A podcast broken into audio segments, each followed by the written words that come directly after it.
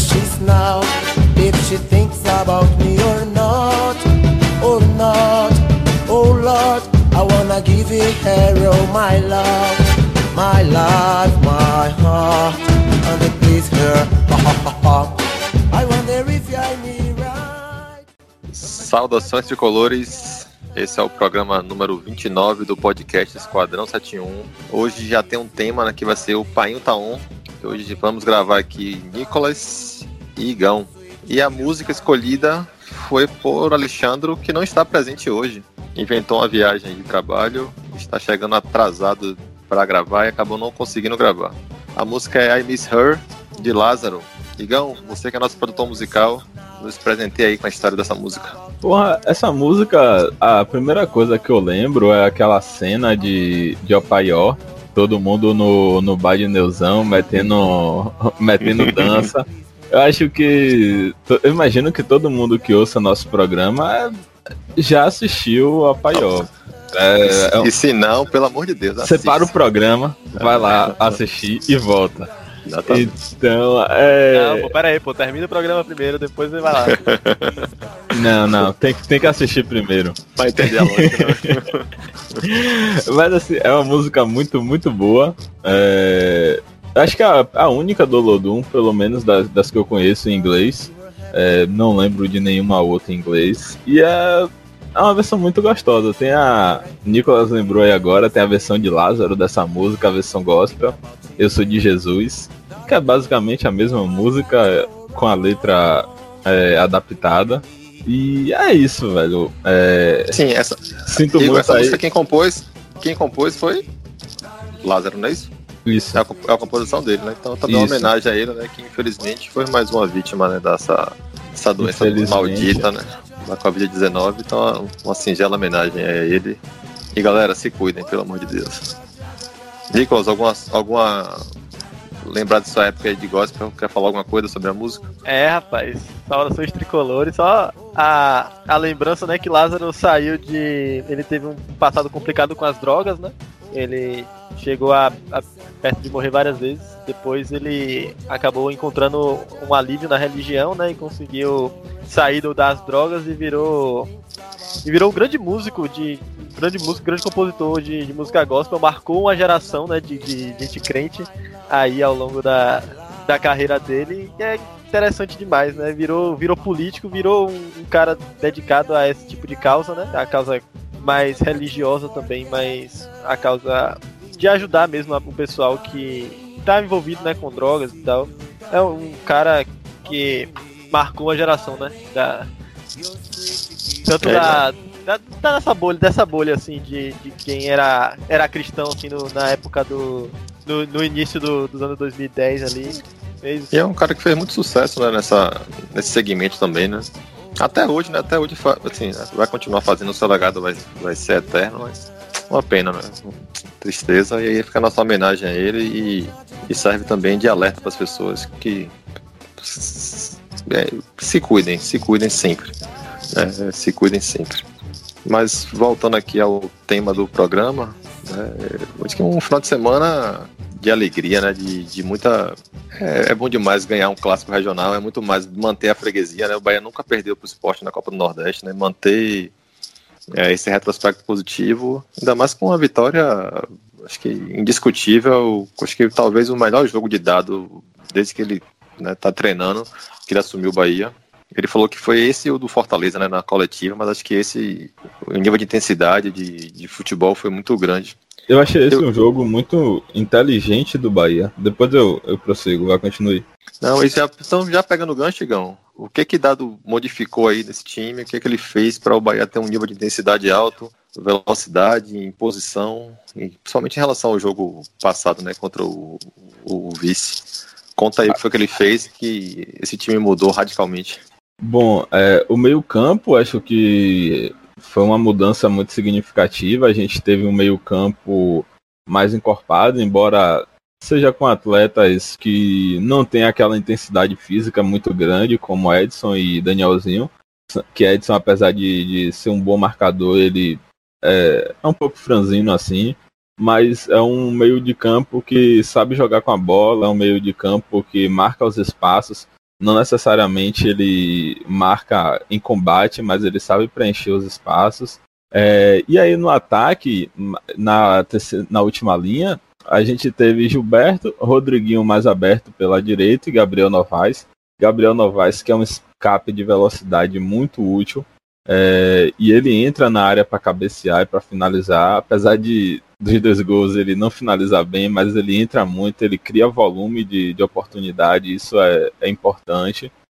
E a gente teve Gilberto e Rodriguinho ali meio que fazendo um revezamento de, de, de funções, por assim dizer, porque Gilberto saiu muito da área, o esporte como joga lá atrás, Gilberto saía da área para atrair o, os dois zagueiros e muitas vezes Rodriguinho e Gabriel Novaes infiltrava, ou então Gilberto fazia o pivô na entrada da área e servia algum dos companheiros que, que estava ali próximo a ele.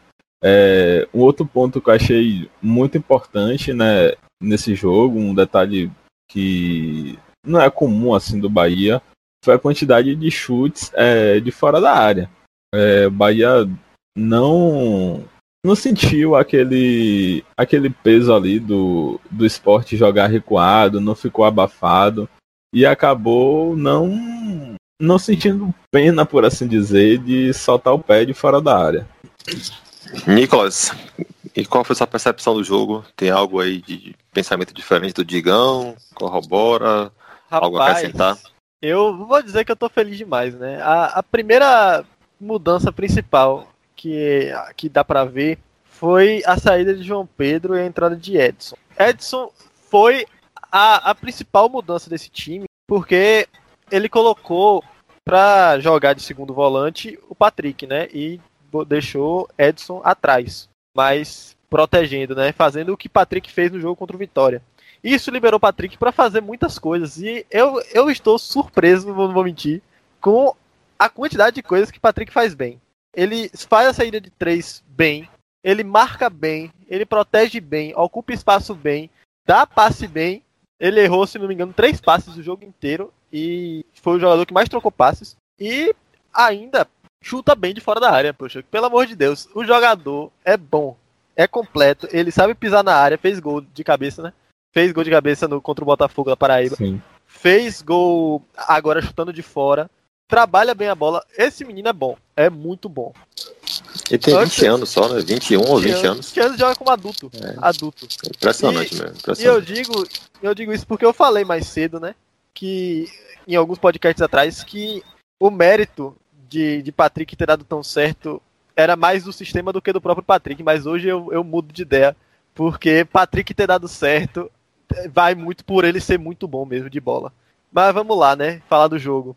É, em relação a, ao jogo, um, um aspecto que eu falei que como o time foi inteligente, como o time encaixou, tudo bem que a gente não pode dar aquela empolgada e achar que vai ser sempre assim, até porque é, é o time que vem tendo vários problemas, mas e pegou um esporte que, apesar de jogar lá todo fechado, é um esporte um time ruim, é um time fraco que tende Igor. a sofrer muito. Só, é, só um É, e um, um dado que é muito importante nesse desse jogo foi a quantidade de passes para finalizações.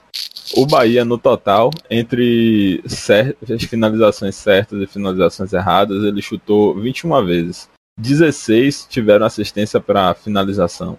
É um número muito bom porque mostra que são, é, são jogadas trabalhadas. E é só ver os gols, o que não teve de, de assistência foi ali rebote de, de uma jogada trabalhada, então é um, é um parâmetro que eu gosto de usar para saber a evolução do time. Pode falar. Não, eu ia pedir pra você deixar esse, esse, esses aspectos pra gente falar um pouquinho mais depois da fala de Nicolas, mas beleza, você já adiantou aí o seu, o seu pensamento. Então, Nicolas, segue aí. Vamos lá, eu vou falar um pouquinho mais do, do que foi o jogo em, em, sequência, né? Digamos assim. O Bahia já começou pressionando bastante, né? O Bahia começou intenso, começou atacando o, o esporte, começou a chutando de fora, começou trabalhando bola, teve certa dificuldade em criar pela esquerda, porque não é o forte de Matheus Bahia, que é, que é, muito mais defensivo do que ofensivo. E não é o forte de Gabriel Novaes de, de, de fato criar uma jogada trabalhada pela esquerda. Então o Bahia teve certa dificuldade para criar ali. Mas a movimentação de Rodriguinho, a movimentação de Gilberto e a, e a criação de espaços foi muito bem feita. E o Bahia conseguiu criar oportunidades já no início do jogo e foi atropelando. Porque por mais que o esporte tenha tido uma chance aqui, outra ali mais baseada em falhas de, de marcação defensiva na, na bola aérea, o Bahia criou, para cada, cada tentativa do esporte no primeiro tempo, o Bahia criou três, criou quatro. E já merecia o gol muito antes. Patrick deu uma, uma finalização na trave, de fora. Se não me engano, foi antes do primeiro gol, a cabeçada de Lucas Fonseca na trave também. E criou algumas outras oportunidades até sair o primeiro gol num chutaço de Patrick, né? E depois que saiu o primeiro gol, o Bahia começou a ter mais facilidade ainda. O, o lado direito do esporte, ou o lado direito do Bahia, que estava com Nino Paraíba e, e Rodriguinho, Nino Paraíba estava atropelando o lateral do esporte. Tava passando por cima, tava fazendo o que queria, cruzava por cima, cruzava por baixo, deu bons cruzamentos. Novamente, né? Nino sendo um destaque positivo depois de tanto tempo jogando mal. Dado fez de fato um bom trabalho com o Nino, que agora tá apresentando coisa, coisa boa. E cruzou cruzou a bola rasteira para Rodriguinho, acabou prensado e, Gabriel Novaes aproveitou lá, contribuiu, que Gabriel Novaes ele pisa bem na área, né? Ele é centroavante de origem, então ele pisa bem na área, ele ocupa bem o espaço. Então quando a bola tá pela esquerda ou pela direita, ele fecha pela esquerda e acabou sendo feliz duas vezes, né? Não só nesse gol, como no quarto gol que a gente vai vai acontecer depois, né? E também e o terceiro gol que veio lá já no segundo tempo foi teve totalmente o dedo de dado, né? Que foi a saída de três, com Gilberto dando opção, puxando a, a marcação. E Gilberto saiu, puxou o, o zagueiro e a cobertura do esporte falhou, né? E aí Gilberto teve a visão e fez um lançamento primoroso para Rodriguinho carimbar a bola na rede, né? 3 a 0 E no segundo tempo o Bahia não teve. não sofreu nem um pouco. Se o Bahia quisesse fazer 5, quisesse não, né? Porque ele tentou. O, o goleiro do esporte estava na noite inspiradíssima. Se o goleiro fosse tivesse uma fase piorzinha, era 6-7. Então, o Bahia foi muito bem, atacou muito bem, não teve susto defensivo além daquelas duas ou três bolas. Depois do, do, do segundo tempo, dominou completamente o esporte, não, não, fez, não nem medo.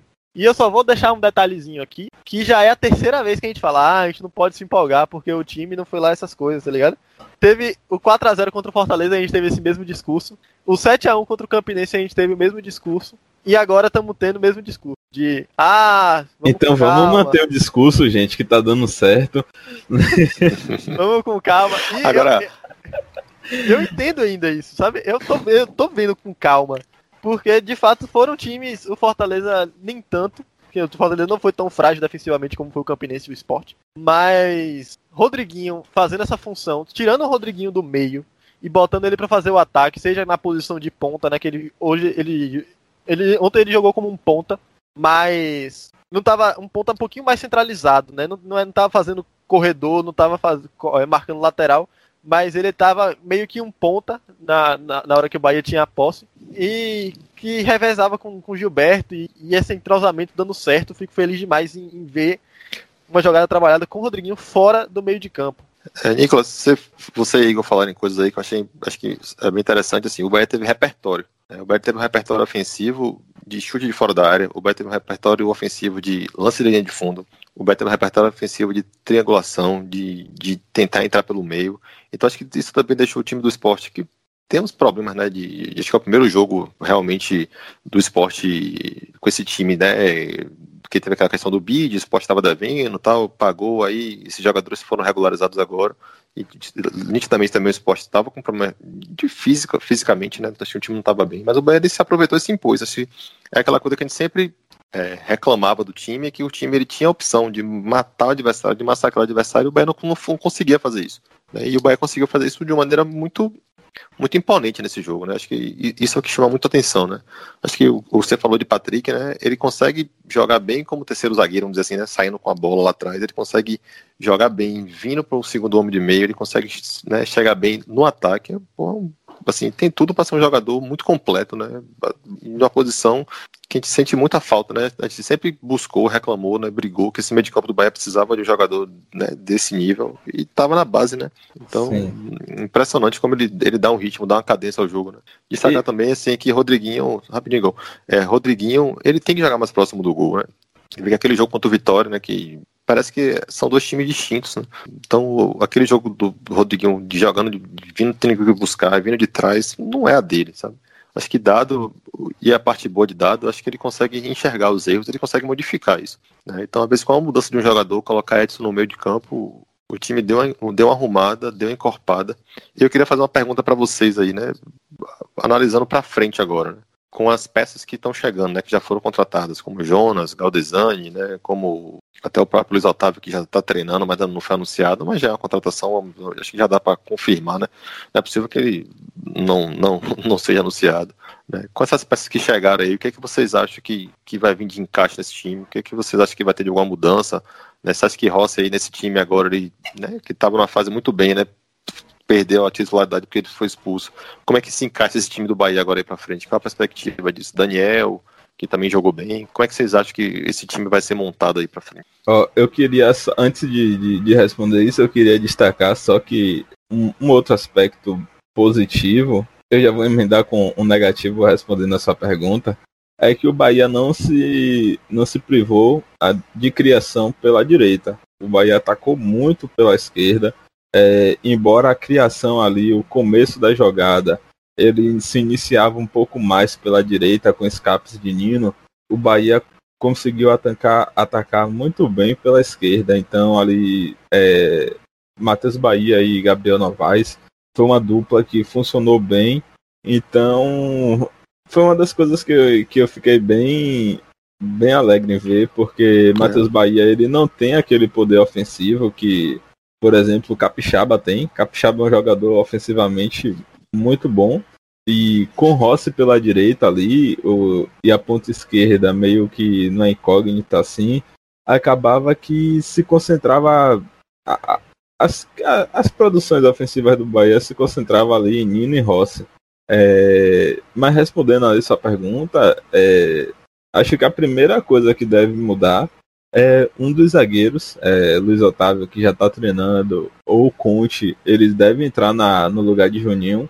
É, eu fiquei até preocupado porque foi um jogo que o Bahia dominou, sem dúvida, mas que o Bahia cedeu boas chances, é, embora poucas, mas boas chances é, e chances muito boas ao esporte em bola aérea. Teve um, uma cabeçada no final do primeiro tempo, bem no finalzinho mesmo, que o cara cabeceou dentro da pequena área praticamente, de frente para Douglas, e a sorte que ele cabeceou em cima de Douglas, Douglas defendeu a bola ali rasteira. É... Douglas foi bem seguro nesse jogo também, né, Igor? É bom ressaltar isso, né? Sim, sim. É, foi seguro. É bom. É, ele é, um, ele é um goleiro muito bom que oscila muito. Então. É, é complicado isso. Tomara que ele consiga é, ter um ano regular, é, mais próximo do que foi 2019 é, principalmente ali aquela primeira parte de 2019, é, que aí ele tem, a gente vai ter um dos melhores goleiros do Brasil. Mas voltando à sua pergunta, eu acho que o meio de campo é uma incógnita muito grande pela questão do. A gente tem Pablo, que é um jogador promissor, mas que a gente tem que ver como ele vai evoluir aí. Por mim, ele tinha que voltar já pro, pro time principal, para treinar com o time principal. É, visto que eles pelo menos foi o que saiu em notícia, ele foi pro time de transição para ganhar ritmo mais rápido. Então acho que depende muito dele isso. Galdesani, para mim, é incógnito, é um jogador que eu não tenho opinião. Jonas é um jogador que vai depender muito de como ele vai vir, a adaptação dele. Esses jogadores que vêm de fora requer um tempo maior. Então, é uma incógnita muito grande. A gente tem Oscar Ruiz, que é uma novela mexicana retada. Pare de fugir da pergunta, rapaz. Diga aí, como é que você montaria com as, com as, com as opções que a gente tem? Obrigado, Nicolas. Tá, é, com quem já foi anunciado, eu montaria o time com Douglas, Lucas Fonseca e Conte, Matheus Bahia e Nino Paraíba, é, Patrick, Edson e Daniel. E na ponta, eu colocaria Rodriguinho, Gabriel Novaes e Gilberto. Eu praticamente repetiria esse time do esporte, só mudaria a zaga. Eu faria um pouquinho diferente. Eu jogaria Rodriguinho para a esquerda e botaria Rossi. E te deixaria Gabriel Novaes no banco. É, quanto às outras, às outras coisas que você falou, eu, eu, concordo com praticamente tudo. Eu acho que Pablo, no entanto, ele é reserva de Patrick. Porque eu vi ele, ele parece ser bom, ele parece ser lúcido, mas eu não acho que ele seja mordedor o suficiente para jogar ao lado de Patrick sem sobrecarregar. Não é nem sobrecarregar, é sem dar a liberdade que um, que um volante mais marcador, mais, mais destruidor daria para Patrick. Então, mas talvez ele seja mais do que Edson. É isso, mais do que Edson, mas aí tem que ver como o Jonas vem. Se Jonas tiver físico, tiver joga, tiver como um jogador profissional, né? Porque o pessoal da que vem da Arábia normalmente ele demora um pouquinho para se tornar um jogador profissional, né? Porque vem como um jogador de meio que de várzea, que cansa rápido, que não tem aquele preparo físico ideal. Então, se esse jogador, se Jonas vier bem, ele dá para ele ser esse volante destruidor que vai liberar Patrick, porque ele tem esse potencial, ele jogava assim no Flamengo, teve boas atuações no Flamengo, sendo o jogador destruidor que que quer mata a jogada e entrega a bola, mata a jogada e entrega a bola. Mas se você der a bola para Patrick e deixar ele só destruindo as jogadas, parece ser um meio de campo possível. Nicolas, tem só um ponto aí que a trinca de, de meio campo que o Bahia jogou e o, a forma como o Bahia vem jogando, é, os três que estavam no jogo contra o esporte, eles têm uma característica boa de sair jogando com a bola nos pés. Isso é fundamental porque a saída com três que o Bahia vem fazendo é, requer isso. E, por exemplo, quando você você teve muito uma, um revezamento entre Daniel, que eu não gosto muito dele fazendo isso, e Patrick, é, porque Edson ali na frente, Edson saía mais. Com Jonas, é, que até onde eu vi, ele tem uma característica de ser aquele primeiro volante mordedor e que tem um, uma qualidade de passe ruim, eu acho que essa questão aí ia ficar um pouquinho um pouquinho privada. É basicamente deixar na, nos pés de, de Patrick para você ter Jonas um pouquinho mais à frente e Daniel para receber a bola mais é, no próximo ao círculo central e fazer a distribuição do, do jogo mais à frente. Então acho que isso também tem que ser levado em consideração. É, e quanto à defesa. Foi mal. Enquanto não, a defesa... não vai lá, termine esse raciocínio. Beleza, beleza. Enquanto a defesa, eu não sei também. Porque eu não sei como o Conte vem, eu não sei como o Conte tá. Eu sei como o Luiz Otávio tá, né? Porque o Luiz Otávio acabou de fazer um campeonato pela, pela Chapecoense bem sólido. Um campeonato de, de alto nível, da melhor defesa da Série B, com, tomando 21 gols em, em 38 jogos. Isso é absurdo de bom. Então, se for para confiar em alguém agora, eu faria a zaga com Lucas Fonseca e, e Luiz Otávio. Se Luiz Otávio ainda precisar de algum tempo de adaptação e tal, aí tudo bem botar Juninho. Mas eu deixaria a Conte para depois, quando ele tiver mais, mais, mais, mais adaptado, né? O problema é que Conte, no, Conte tá no bid e Luiz Otávio não foi, a gente não recebeu nem o SMS ainda dizendo que chegou. Então, vai depender. É, é aquela coisa, né? Depende de como o jogador tá. De fato, a gente. Isso aí, eu de fato não tenho como saber, né? Ele está vindo do futebol mexicano, que não é o futebol árabe, né? É um futebol de verdade, digamos assim. Onde os jogadores têm preparo físico, tem, ele deve estar tá em forma física adequada. Ele é um jogador, afinal, que pertence a um time da Europa, então esses times cobram mais esse, esse preparo do que outros, jogadores, outros times de outros mercados. Então, fisicamente ele deve estar bem. O problema é que ele é um, um estrangeiro, em, outros, em outro contexto, em outro, em outro futebol no qual ele nunca participou. Então, eu não apressaria a chegada dele, até porque esse momento é o melhor momento que tem para dar uma adaptação calma e tranquila para ele. Porque a gente não está muito ameaçado na Copa do Nordeste. Ele não vai botar ele para jogar o, o, o, Campeonato Baiano, que para mim não importa muito. E a Sul-Americana ainda está lá para frente. Então é, agora é fazer o melhor trabalho de adaptação possível com o Conte e para poder contar com o Conte depois que. e o momento melhor. E é, eu tava vendo aqui agora só o que eu falei da, da relação da trinca de, de meio campo, o quanto o Patrick e Daniel é, eles participam nessa criação jogadores do Bahia que mais trocaram passe. É, que mais deram passe. É, passes certos, é, Patrick fez 69, Daniel 61 e o terceiro jogador que foi Matheus Bahia 43. Então assim, eles destoaram e normalmente esse esse dado é quem tem o maior número de passes é, são os zagueiros, porque fica naquela criação com dois homens e aí lateral, zagueiro, zagueiro, lateral, zagueiro, volante. Então. Mas isso aí, Igor, é, só pegando esse gancho que você falou, isso aí já é uma mudança também. Acho que isso aí tem muito o dedo de dado. Dessa mudança de postura do time. É, o time é mais intenso. Então, assim, você ter a bola, você saber o que fazer com a bola, você tem que ter jogadores com essa característica. Aí, deixa eu emendar aqui, fazer uma nova pergunta para vocês. Você acha que dá para jogar sempre com esse time com mais posse e menos brigador. Acha que nesse primeiro semestre, né, nessa primeira fase, né, antes, vamos botar assim, pré-brasileiro, é importante ter esse time com essa característica e no brasileiro ter jogadores, né, ter um meio de campo mais fechadinho, ter Jonas, ter o Galdesani, que deve ser, né, tem uma característica até de ir mais e voltar, de brigador, né, até para ter um dar um pouco mais de respiro para Rodriguinho, porque assim, a tendência é que esse elenco rode e, e modifique, né? Mas você acha que dá para manter essa forma de jogar né, vamos assim, até o período pré-campeonato brasileiro. E no período brasileiro, em alguns jogos, isso se tônica ou você acha que talvez tenha um momento que a gente vai precisar de um time que, que morda mais, né? Que tenha um meio de campo que. Né, porque tem assim, você vai pegar joga, é, times, por exemplo, que vai ter um nível técnico melhor que o seu. Né, então o Bahia provavelmente não vai ter tanto a bola. Então você acha que essa mescla é importante ou você acha que o Bahia tem que manter essa característica com esse jogo, desse estilo de jogo?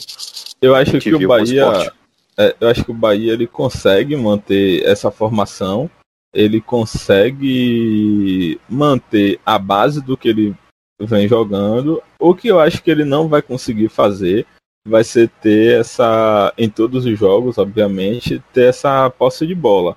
Até porque não é muito necessário, mas o Bahia, com dado no, na reta final do Brasileirão, era um time que tinha uma posse de bola pouca e o mantinha, é, perdão, e mantinha, mantinha a, a forma de jogar. E só um dado aqui desse jogo, o Bahia teve 54% de posse de bola é, aproximadamente. É, e houve a impressão de que teve um domínio muito grande da, da posse, o que não foi verdade. Porque a criação de jogada desde o do primeiro terço do campo é, dá essa impressão. Então acho que o Bahia consegue jogar de forma reativa, de forma propositiva, mantendo esses mesmos fundamentos. É, mas respondendo diretamente sua, sua pergunta, acho que tem jogos que pede é, outro tipo de, de elenco, um elenco maior, um elenco que brigue mais no meio campo, porque, por exemplo, você vai jogar contra um, um time que tem uma bola aérea muito alta. Você tem que aumentar a, altura média do, dos jogadores, ou pelo menos aumentar a qualidade de bolas aéreas do, dos jogadores. Então acho que Dado tem essa visão, é, pelo menos até aqui ele mostrou que tem essa visão é, de, de mudar, fazer mudanças Inclusive a torcida tem que ter um pouco de paciência, porque a hora de experimentar é agora. É, Dado tá praticamente começando o trabalho dele agora, né, né, com esse elenco.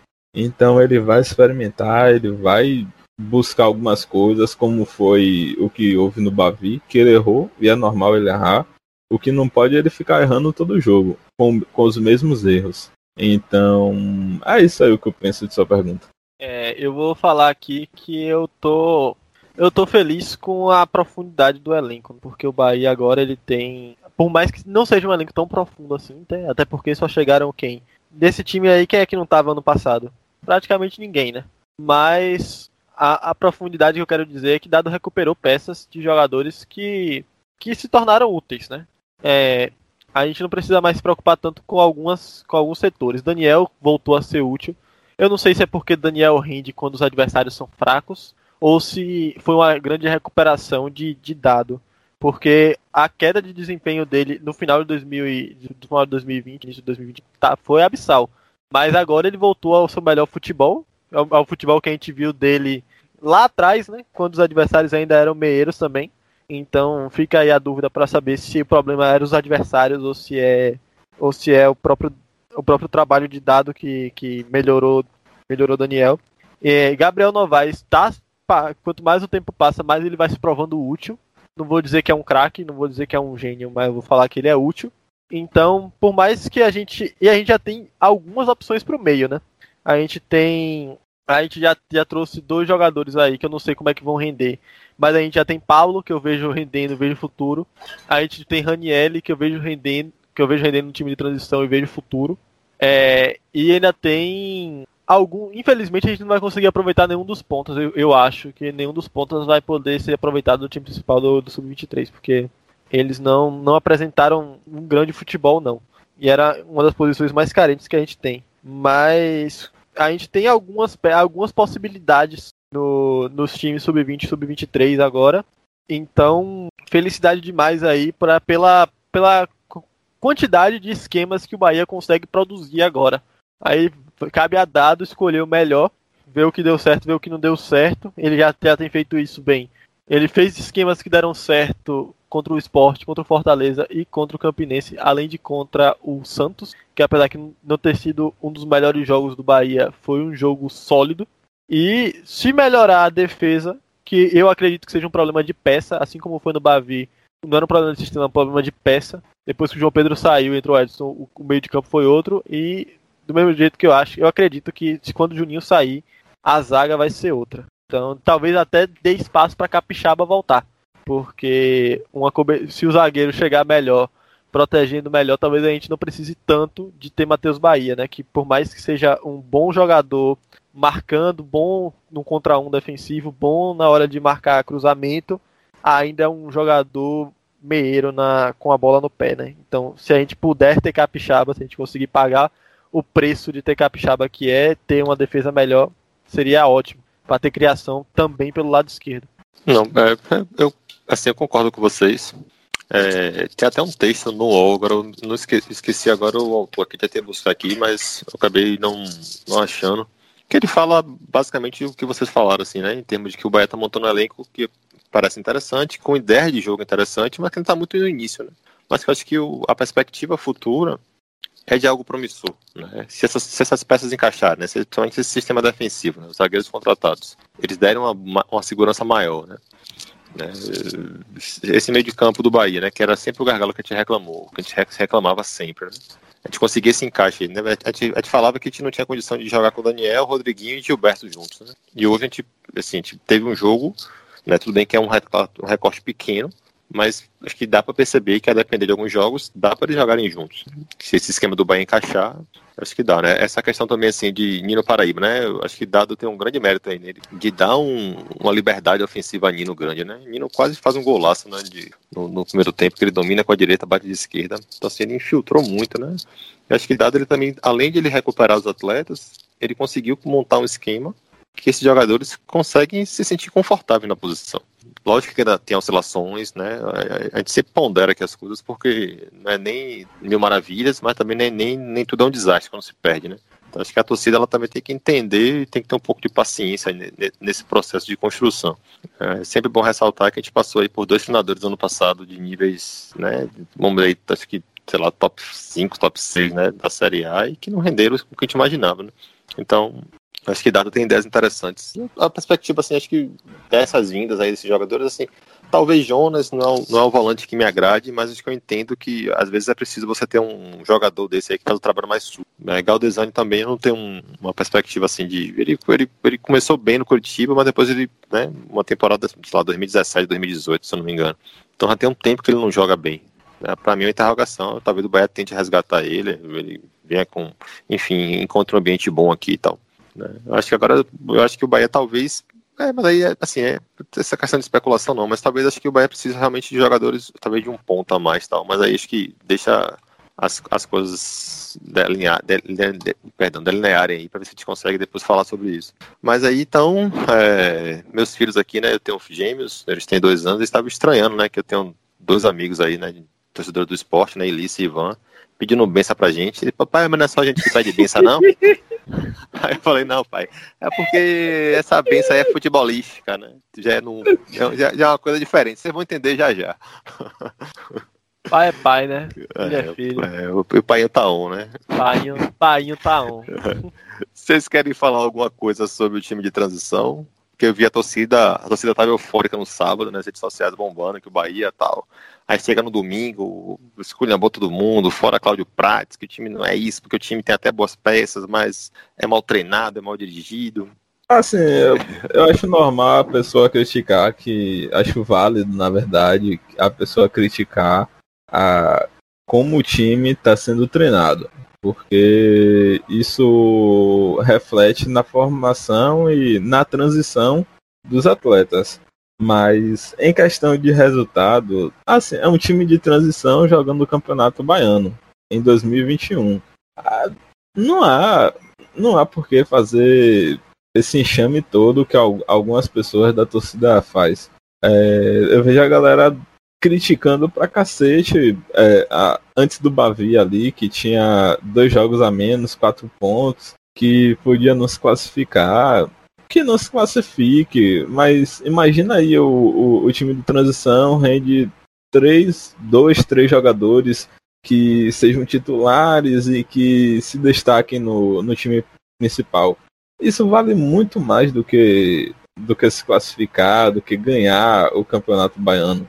Então acho que a, falta a torcida ainda aceitar, ela já aceitou, mas falta amadurecer a ideia de que o campeonato baiano com o time sub-23 é um campeonato igual ao time, um campeonato de transição.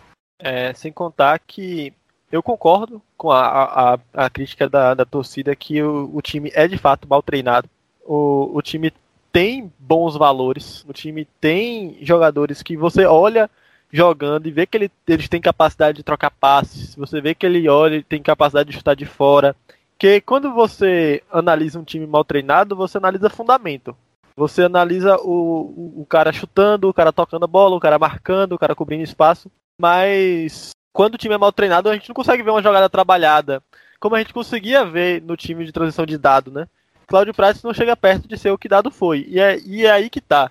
Por mais que o, que o Bahia não possa ter um dado todo ano, né? Porque dado de fato foi um achado da torcida, ou da torcida não, do, do da diretoria, por, por ter, ter conseguido um treinador do, da, do calibre de dado para treinar o time sub-23 do Bahia é algo espetacular. Mas não vai ser todo ano que a gente vai ter, e esse ano aí, esse ano aí de pandemia, com orçamento curto, com dificuldade para trazer peças, para trazer jogadores, não vai ser um investimento em um treinador do time de, de transição a primeira, a primeira ideia, né? Então manteve-se quem já estava aí, que foi Claudinho Prates. O problema é que ele não é um grande treinador, na verdade ele não é um bom treinador, na minha opinião. Então ele acaba atrapalhando os resultados do, do time de transição. Mas é um time de é um time que não, não é para ter resultado. É um time para a gente garimpar jogadores, garimpar. Não é para vencer o campeonato por mais que vencer o campeonato seja bom, seja ótimo, e acaba que é um, não vai vencer todo ano. Não vai vencer porque vencer não é a prioridade nesse, no caso desse time, como você bem, você bem falou. Então, é bom que o Bahia procure um treinador melhor. É bom que o Bahia tenha em mente que Cláudio Prates não pode ser o treinador do, do time de transição. Se ele tiver outras características boas, beleza. Se ele tiver um bom scout, se ele souber gerenciar, se ele souber analisar se ele souber várias coisas aí, ia ser bom. Pode manter ele no, no, no clube. Não tô falando para demitir, pagar o FGTS e mandar embora. É, tô falando do da questão de, de ter um treinador que consiga ensinar aos jogadores o que Dado ensinou ano passado. Que é. Como, é Nicolas. Diga. Não, é, assim, eu, eu entendo que a crítica ela tem que ser dirigida realmente ao trabalho de Cláudio Prates porque o trabalho ele tem falhas, né? O time ele tem boas peças, mas o conjunto não funciona tão bem. Mas também ao mesmo tempo eu entendo que era muito difícil para o Bahia nessa temporada, até fazer um investimento de trazer um outro treinador de fora que não conhecia o ambiente do clube. Né? A, tipo assim, a temporada do, do, do né? a temporada 2020 ela terminou no mês passado, né? Então assim era, era muito difícil você e, e, e, ainda tinha essa questão do orçamento do Bahia que a gente não sabia qual era. Né? Assim, é, é até lógico e até, é até aceitável que o Bahia ele mantivesse o Cláudio Prates, até porque ele já conhecia o ambiente do clube. Né? Então, assim, eu acho que, ah, beleza, o, se o Bahia não se classificar para a fase final, pô, é um desastre? Não. É ruim? É. Tem que se criticar? Tem. Mas acho que aí serve para você planejar o ano seguinte. Né? Não necessariamente é, vai ser um fracasso total isso acontecer. Né? Mas assim, esse ano atípico gera, pode gerar esse tipo de, vamos botar entre aspas uma distorção aí né, nessa campanha, sabe? Então assim, se você for perceber, acho que o Bahia já jogou nesse time de transição com três goleiros, né? Foi o primeiro que veio do Palmeiras, que eu esqueci o nome, que falhou, depois que foi Matheus Teixeira e agora o Dendes, né? Então assim, há também uma mudança ali, né? O, o Ronaldo, que é o jogador que, né, que se destacou, se, se contundiu, voltou, você vê que o menino tem faro de gol, se contundiu de novo. Há também uma mudança, né? Então, eu acho que a, a análise ela tem que partir desse ponto e, e, analisar o contexto. Isso, isso isenta de crítica, não. Mas também acho que não, eu vejo às vezes muitos torcedores com a revolta como se fosse algo humilhante, né? como se fosse algo gente, a temporada, essa temporada é uma temporada típica, né? Pode ter essa distorção. Né? O que não dava é para os dois times, né, de transição e, e o profissional não, não, não terem evolução. Então acho que minha percepção em relação ao, ao time de transição é essa.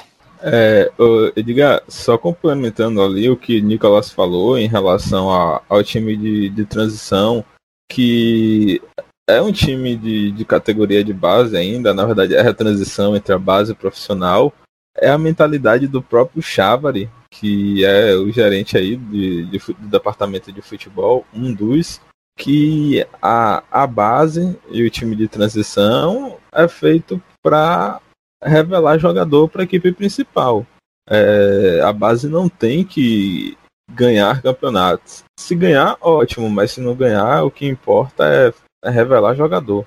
Então, acho que o, não só o Bahia tá de acordo com o meu pensamento, como o Bahia, é, o que eu falei tá de acordo com o pensamento do departamento de futebol do Bahia. É, é essa linha que o Bahia é, resolveu seguir e, e isso não é abrir mão do campeonato baiano não. É só não atribuir a mesma cobrança é, em relação ao time profissional. Vamos lembrar da copinha, né? Que, é, que a gente bateu na trave e foi vice-campeão. Você lembra quem é que a gente aproveitou naquele time? Falando não. Rapaz, a gente aproveitou dois jogadores. A gente aproveitou Madison que... e Rafael Gladiador, que durou muito pouco aqui. O resto todo não rendeu. Então. Pô, pra mim você tava falando do time que foi vice-campeão da Copa do Brasil agora, já falou assim. Não, da Copinha. é, da, da copinha, copinha, lá longe. então a gente aproveitou Madison e Rafael Gladiador, pô. Então, tipo, nem, não só ter resultados na base significa alguma coisa, né? Porque às vezes é só um time que encaixou, um, um, um time que acabou tendo um treinador bom e mais as peças no celular, essas coisas. Que para mim, até o caso do, do time do, do ano passado, que era um time muito bem treinado, que conseguia fazer muitas coisas, conseguia bater de frente com os times profissionais e sair em primeiro lugar, a, que foi classificou em primeiro lugar, uma campanha muito boa. E mas era um time bem treinado com peças mais ou menos. Tanto que quando essas peças subiram pro profissional, a gente tinha até certa expectativa. A gente tinha expectativa em Ramon, a gente tinha expectativa em no próprio Saldanha, e a gente tinha expectativa em. Como eu esqueci o nome do outro. Em alguma expectativa no, no, em Fessin e Alisson, que foram dois jogadores que subiram para ser reserva das pontas. E todos eles foram mal, sabe? Eles, quando chegaram no time principal, tá certo que foi uma bomba, né? Que o time foi começando a, a, a perder e eles só foram, só foram solicitados de fato quando de fato não tinha mais jeito, quando o Clayson não estava mais disponível, quando tinha Rodriguinho machucado por 200 anos. Então tá certo que eles assumiram a bomba, mas ainda assim foram jogadores meiros, sabe?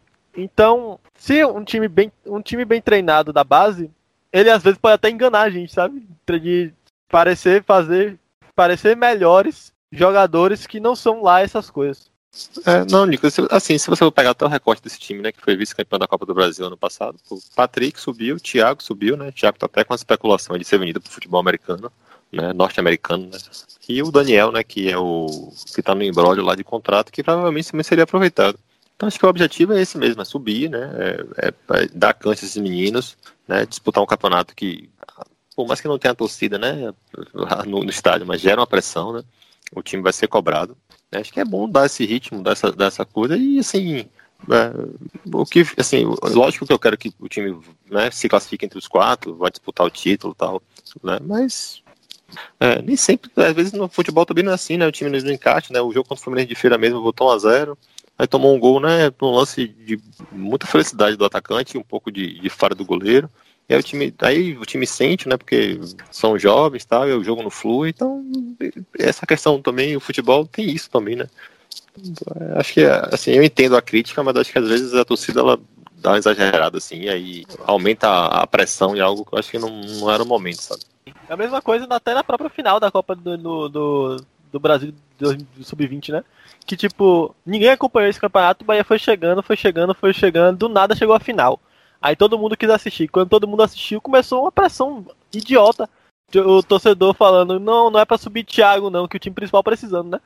É, não é pra subir Thiago, não, é para deixar pra poder ganhar o campeonato sub-20. Aí é. o time vai mal no primeiro jogo, né? Entrega alguns gols pro Vasco. E, e começa aquela pressão, né? Rapaz, esse time aí não dá de nada, não sei como não chegou. Claro que você não sabe como chegou, você não assistiu nenhum jogo.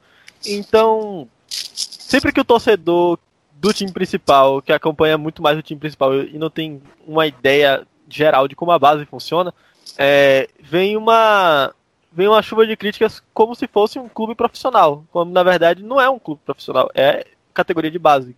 Parece é parecido, mas é outra coisa. É, mas acho que a gente deveria terminar o programa com... lembrando da, da goleada, né? é, o pai, acho que o pai agora tá. Botou as coisas no eixo, né? Porque o negócio tava meio complicado ano passado, tava meio embaçado, mas acho que agora a gente deu uma, deu uma restabilizada né, nas coisas. Na Copa do Nordeste nunca mais demos uma, né? Então tem, tem essa questão, né? E acabou. Ganhamos no mata-mata 59, ganhamos no mata-mata 88. Ganhamos no mata-mata 2017. Ganhamos no mata-mata, se não me engano, em 2015 também. Então, infelizmente pro esporte, infelizmente pro esporte, né? É, é engraçado, o time se auto-intitula lá do Nordeste, não, não, não ganha do país, pô, como é que pode isso? É, é meio estranho, viu? Esse negócio é estranho, viu? Igão, algo a acrescentar aí? Só... Queria só mandar um abraço pra Masca já que nosso grupo aí, né, de resenha de férias com Marina, Ilícia e Ivan, praticamente participantes aqui do, do podcast. Só falta participarem, mas tá, estão sendo lembrados toda sempre, todo o programa.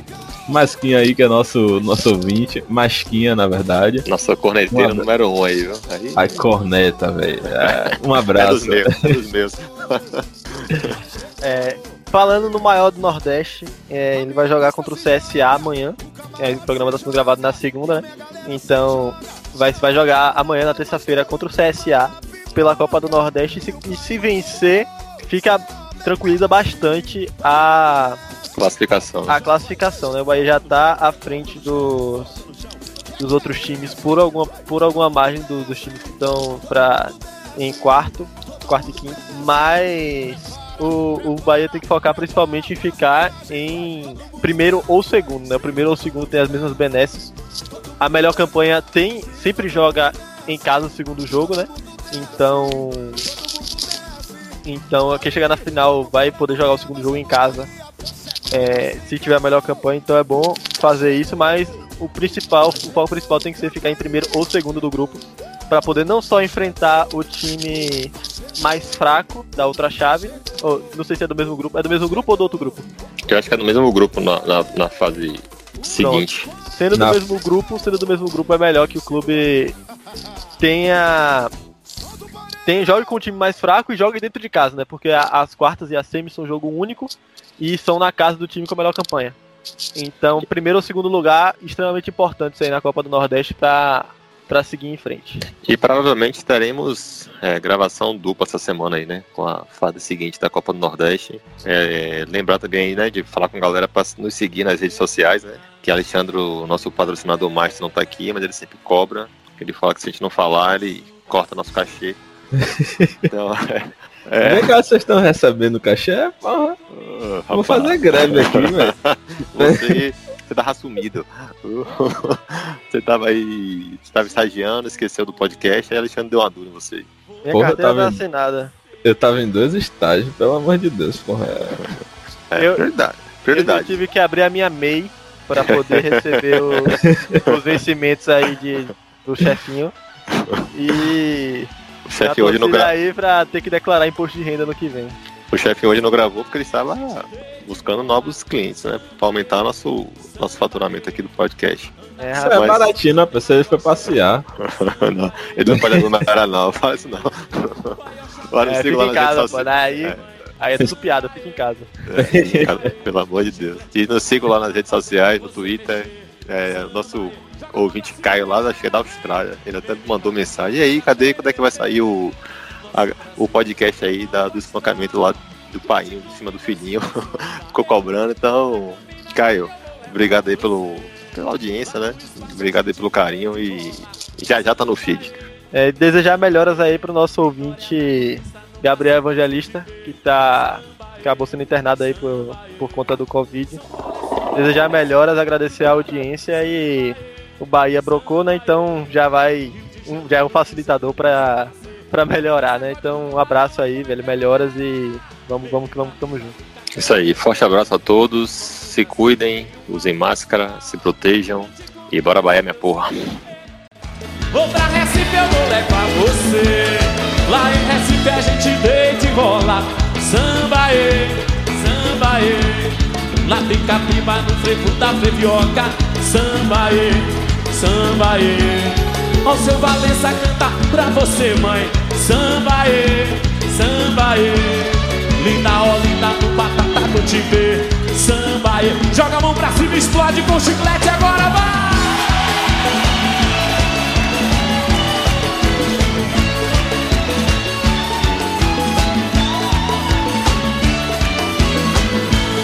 Peguei na mesa do caterete Nosso Brasil tem